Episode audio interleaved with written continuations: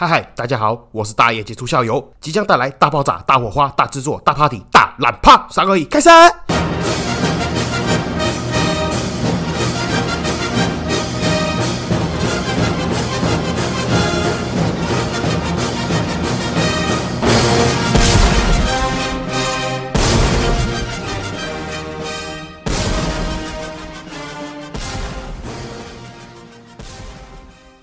嗨嗨，这里是社会观察日记，我是大爷杰出校友，欢迎回来。嘿嘿，今天要讲的标题“性产业之我见”，最主要就是前一阵子大家如果有印象的话，新闻报的蛮大的了，大家应该都有看过。对岸的名钢琴家李云迪嫖妓案，剧情错综复杂，反转反转再反转，到底是情爱的纠葛、命运的纠缠、金钱的诱惑，还是利益的冲突呢？我也不知道，真相到底是什么？让我们继续看下去。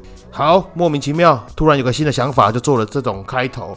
然后再加上一点背景音乐，我是想说，不然我一直讲话，如果背景没有点声音的话，好像有点无趣、有点干的样子，所以就做了这个新的尝试啦。如果有什么意见、好意见，再反馈给我吧。老样子，主题开始之前，来聊一下最近发生一些有趣的事情，还有一些我看到的事情。第一个是昨天的新闻吧，还是今天的新闻？我看到一个还蛮夸张的，就是家里组成是一个爸爸、一个阿妈、一个哥哥、一个弟弟，然后家里环境不太好，爸爸最近又出车祸不能工作，阿妈收入好像也不太高，然后弟弟还在就学，然后那个哥哥游手好闲，但是那个哥哥游手好闲呢，又一直跟家里卢说要一台宾士车。最神奇的是，这个阿妈竟然想说啊，我这个大孙这么的坏，搞不好如果我们对他好一点，我们买台宾士车给他，或许。他就会感受到家庭的温暖，大彻大悟。然后你没有听错，这个阿妈真的拿了全身的积蓄，加上家里的家当，再加上跟别人借钱，真的去买了一台一百三十五万的外汇二手 C 三百，并这是给他的大孙子。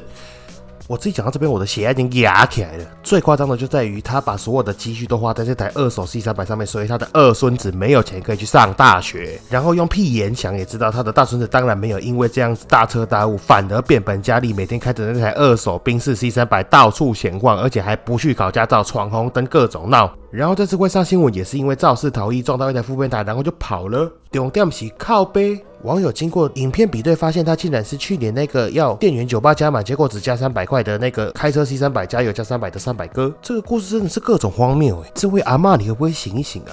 一般以我们有在玩股票的人的逻辑啦，如果你有两只股票，一只烂的要死，一只基本面或许还 OK，尚未得知，然后目前正在盘整当中，等待上攻机会，我怎么想都是优先去砍那个烂的要死那间股票。哎，这位阿妈，你两个孙子，一个游手好闲，一个准备上大学，所以你拿那个准备上大学的孙子的学费，让他那个游手好闲的哥哥买车？Are you takadesai？刚好记得讲到我老婆最近带我女儿去上一些幼童的才艺班，像画画课之类的。然后又恰巧她回到家之后问我说：“爸爸，为什么你都要去上班？”我就跟她讲说：“因为我们日常生活开销都要花到钱，像你去上画画课，爸爸也要去赚钱呐，才可以让你去上画画课。”没想到有一次画画课之后，我老婆跑去柜台付学费，被我女儿看到。结果她跟我老婆讲说：“妈妈，如果上课要花钱，那她以后不要去上课了。她不喜欢上课，这样爸爸以后就不用去赚钱。”听到的当下，其实觉得还蛮心酸的。小朋友还那么小，就会替家人着想。其实我一直以来的想法，别人。家小孩子有的东西，我一定会给他；别人家小孩子没有的东西，我会尽量的给他。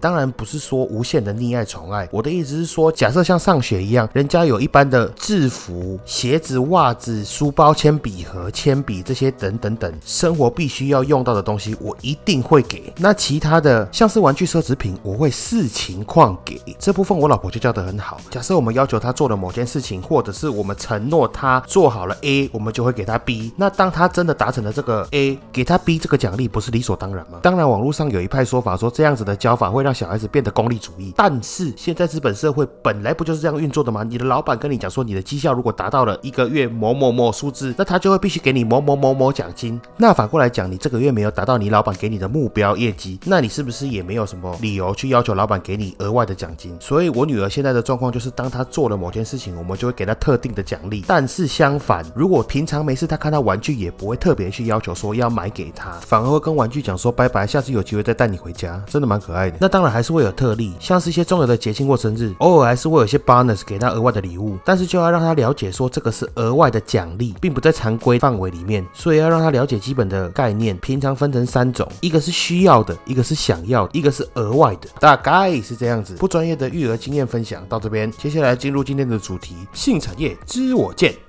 这个故事的开头就要先从对岸的钢琴家李云迪说起。大家都知道，前阵子李云迪嫖妓被抓，后来甚至流出涉案女子的照片，是个小模，还蛮漂亮的。虽然目前不知道真假。后来剧情反转、反转再反转，结果竟然第三版传出来，那个漂亮的小模是妈妈桑。原来李云迪嫖的是男妓。但不管是男生还是女生，这个都不是重点。重点是因为这个原因，让我想到一连串跟性产业有关的问题。我先破题，我个人是十分赞成对性产业的开放。应该讲说，我自始至终想不出台湾开放性产业对台湾到底有什么伤害还是坏处。反而相对来讲，不开放是一堆好处跟 bonus 没有除外，还要让平民百姓一起承担潜在风险。我们先从下面几个大方向来分析。第一个是法律的方面，我记得没有错的话，现在的专法是成立性专区。虽然有一个说法，成立性专区很容易造成性工作者过度的依赖皮条客或者是妓院，意思是说，在这个性专区里面，妓院或者是皮条客，他们有绝大多数的优势可以来招揽客人，而一般的性工作者他没有这个条件。但其实我觉得这个不是个问题，我个人也是非常建议成立新专区。如果怕妓院或者是皮条客过度的剥削性工作者的话，其实可以额外再立一个一楼一凤。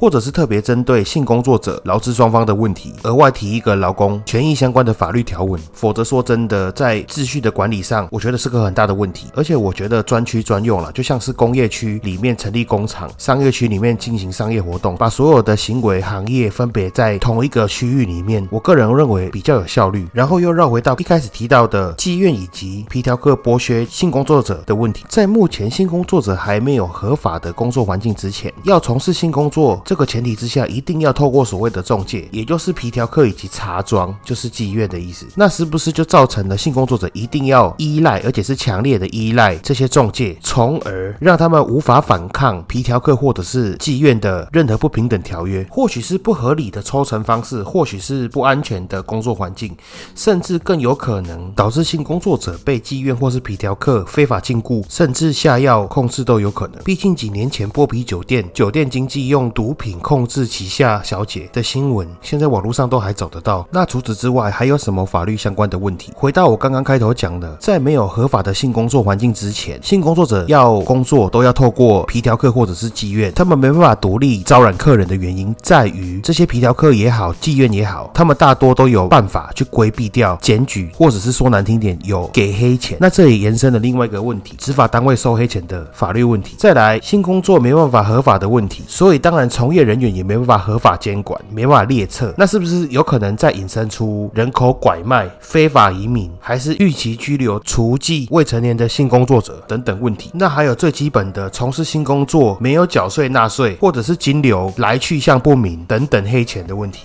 所以，就以上新产业没有办法合法开放工作环境所产生的法律问题，我做个总结，大概会衍生出劳资纠纷问题、性剥削问题、非法禁锢问题、非法移民问题、人口拐卖问题、玉石拘留问题、除妓、公务员贪污问题。还有最基本的逃漏税、洗钱问题等等等等，所以以上的问题总归大致上分为两种：一种是性工作者的工作权，一个是性工作者的人权，以及其他延伸出来的各种状况。那就在接续从社会面来讲，刚刚有点到的其中几个问题。第一个是，如果你没有合法列册，那你没法控管所谓的人口黑户，还是非法移民，甚至是被拐卖来台湾的那些人，那这些人是不是会造成本国人不管是经济上还是工作权上面的损失，又或者是对台湾？的各种资源造成占用，也对他们本身不管是工作行为还是环境等等等，都受到了不公平的对待。那又会不会再更进一步的去引发了其他的社会问题，甚至是国际问题？那一样第二个问题，如果没办法合法造册，那是不是无法追查追踪到未成年性工作者除妓的问题？那如果有合法造册的情况下，是不是就可以就社会局或者是教育局去了解这个小朋友？那他到底是家庭的问题，还是教育的问题，还是本身经济问题等等？让政府单位或有心人士可以去辅导，去把漏洞补起来。再来又要讲到最基础的健康传染病问题。如果没有合法化，没有一个合法的造册，那你无法对性工作者列管，那你也没办法请他们定时定期来做健康检查，也没办法透过法律的方式要求消费者配合一些该做的安全防范。那再透过人传人，像这次的新冠肺炎也是一样，从摸摸茶也好，从人与人的连接也好，一个传一个，传十传百，那不如就从原源头去控制住，反而更加来的容易，也可以降低原本需要耗费的鉴保成本。再来是当地的居住以及治安问题，这些不管是性工作者还是性产业的皮条客、妓院，他们从性工作里面得到了报酬，但是间接的影响了当地的治安跟地区发展的问题。但假使今天是合法的行为，那当然不管是地方政府还是中央政府，可以直接的从性产业里面收取税收，再反过来回馈补助当地的里民，造成双赢。否则现况是这些不合法的性工作者、性产业赚到了钱，但是把负面的影响留在了当地。然而居民他们没有享受到这个红利，但是又要跟性产业一起共同的承担潜在的风险。我觉得这个相当的不公平。好，那今天就先讲到这边。呃，没有想到这集会讲的那么长，那我把它拆成两集好了，才不会让大家听那么久，听到后面有点干，有点无聊。那老样子，接下来就进行听众的五星评论。好，那第一个喂，呃，哭脸笑脸 emoji，小朋友群友签到，想听钻石的秘辛。好，接下来应该会讲了，只是因为觉得有趣的东西一直往前插，毕竟自己做这个行业的，可能会觉得这个东西好像有点无聊，有点无趣，因为是行业内的尝试等等。那如果大家想听的话，那我就再开一集来讲。好，下一个大叶哥清新优质专业好节目母咪，感谢大叶哥开台让大家耳朵怀孕，敬祝大叶哥平安一生，持股井喷，赚到发慌，菜狗干你娘，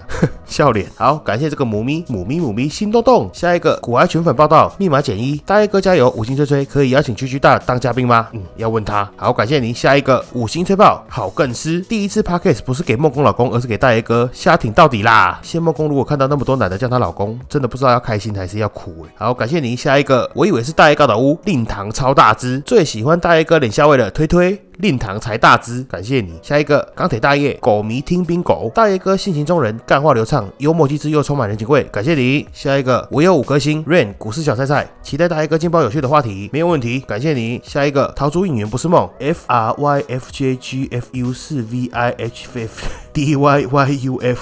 看你是不是想要打中文字，然后不小心切到英文拼音的键盘？呃，好，你说展信月大叶哥好像根本没有信，偶然间得到一些数字，一大叶哥走遍大江南北十几年，闯荡天龙国跟三都城，以及看过无数个消波块的经历，帮我看看这些数字能否打开逃出影园的电子锁？五号、九号、十一号、二十号、二十五号、二十九号，点开 boy 二。我不知道哎，但是我自己个人签的时候，我自己很喜欢签连号啦，就是像什么十三十四啦、二六二七啦，然后十八十九这种的，我会签，我一定会有一组是签两个号码连在一起，然后其他写快选这样。好，感谢你。下一个，哎，不是，你有中的话要记得要分一下红包嘞，最少要支持赞助一下那个录音间。我现在还蹲在那个洗衣间外面的小房间录音，有够可怜的。好，感谢你。下一个，五星吹吹，小小小散户，吹起来，没问题，吹起来，吹到色。感谢您。下一个，朝圣推爆，Shank Sony，大爷哥就是赞，干话网推爆。哭脸 emoji，感谢你。下一个赞啦，Little Danny 一九九三七，赞啦。好，感谢你。好，今天先录到这里，跟大家说个拍摄，因为已经录太久了，现在已经是十一月一号的凌晨四点，我已经受不了，现在去睡觉了。感谢各位，周月。